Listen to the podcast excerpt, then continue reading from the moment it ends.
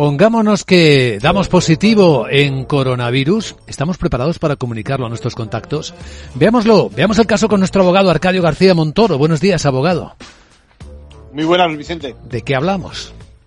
Pues la que has hecho es la gran pregunta que vamos a tener en breve, ¿no? En cualquier caso, tenemos tiempo para pensarlo, porque no acaba de arrancar la solución española, mientras que en otros países nos llevan semanas de adelanto. Las opciones que se barajan son bien aprovechar las aplicaciones que ofrecen tanto Google como Apple, o bien hacer un desarrollo propio en nuestro país. En ambos casos, el rastreo intenta esquivar el grave problema legal que supone la divulgación de información sensible sobre nuestra salud. Pero cuando los estados intervienen, lo que pasa es que tienen sus, siempre sus propios intereses y además quieren centralizar la información obtenida. Hmm, eso nos inquieta. ¿Cómo funcionan estas aplicaciones?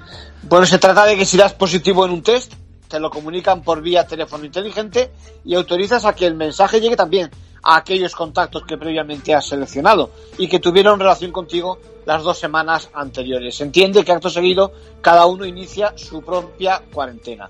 En la Unión Europea parece que la aplicación más exitosa es la alemana.